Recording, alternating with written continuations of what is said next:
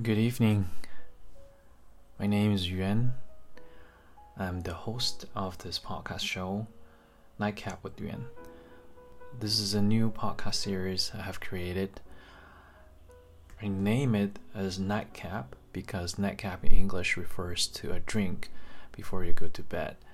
So it gives you this warm, romantic touch so you can sleep well and uh, this is basically what this show is all about.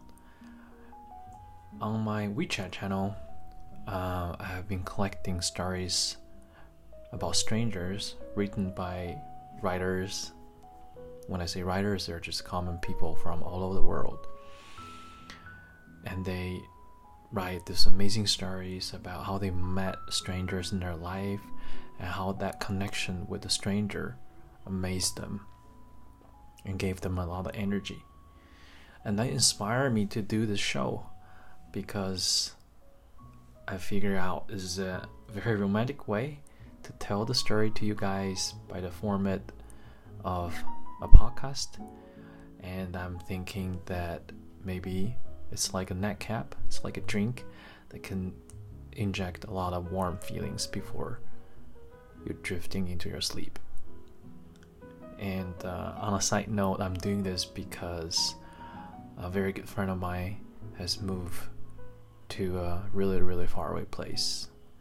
And uh, because the time difference, I can talk to this person very regularly. So this is also a very romantic way to, you know, to talk to her.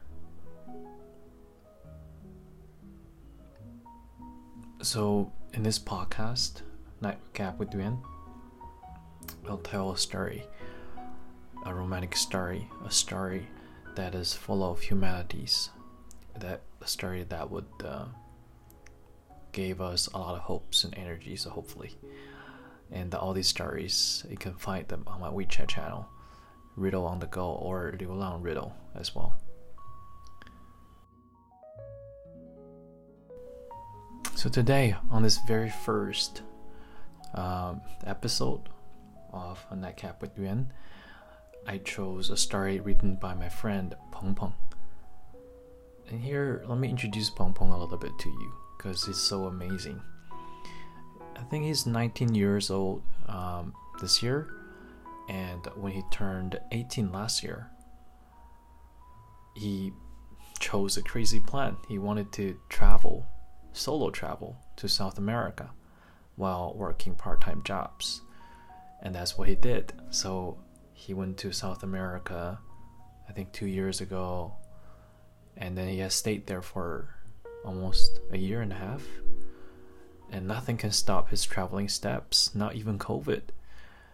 I mean, yeah, he has amazing, amazing experiences there while working part time jobs. Um, so, this is his story by Pong Peng. Alright, here we go. Thinking about my stories about strangers, I failed to find any. Maybe it's because I've considered them as friends, even though I only met some of them once and don't even know their names. Of course, most of the time, these strangers become my friends. One time, I was camping at a children's park in Calama, Chile.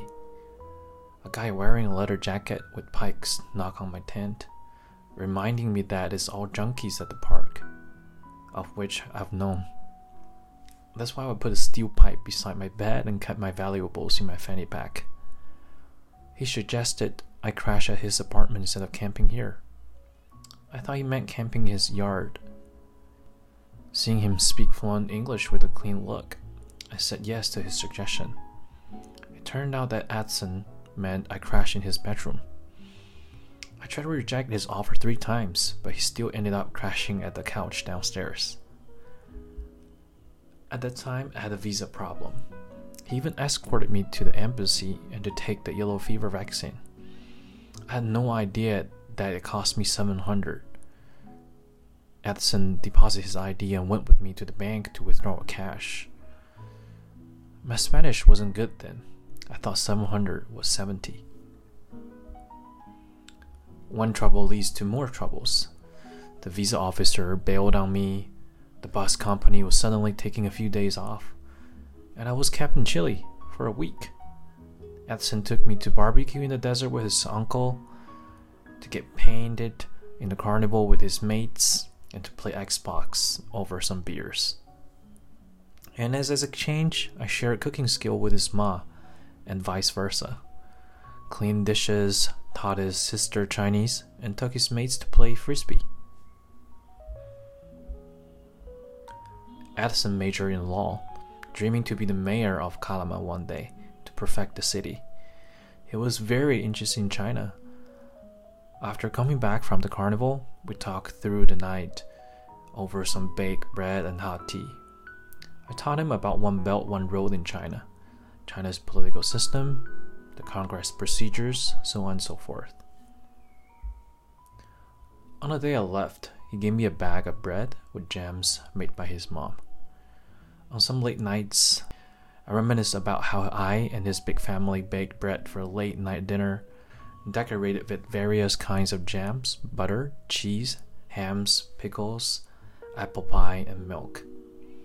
We jibber jabber until concrete happiness overwhelmed us. Soon after, I also made jams for myself. Of course, not every friend is so incredibly amicable, yet their presence still made me feel quite happy. One day I was hiking along the railway track with two guys I just met in Machu Picchu, Peru. A stranger gave me some mangoes and oranges, and another stranger helped me to get a ride. I hitchhiked with the driver for 100 kilometers on his way to Cusco, and I paid nothing but some gas money. We had to drive all the way up to 4,000 meters and then descend. Lenny, the driver, didn't sleep much the night before because of work. The zigzagging roads uphill took a toll on him, so we drove and rested intermittently. He offered me a smoke. I gave him a mint. He then reciprocated with a gum. The clouds there appeared to be touchable. You can even see the lightning hidden in the dark clouds far away. There were no hints of human activities within tens of kilometers. Not even animals, it was nothing but endless dirt of yellow. We leaned on the car, smoking, trying to stay awake. Sometimes random words were exchanged talk about his job in the tourist industry. I talk about how I travel. You, more than 20 years old, and can't handle the wheel? Come on, let's go to Cusco. Haha.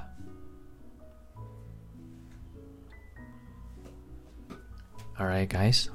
So, this is the first story on the first episode by Peng Peng with this amazing and beautiful story I wish you a good night. See you next time. This is your host, Yuan the Man.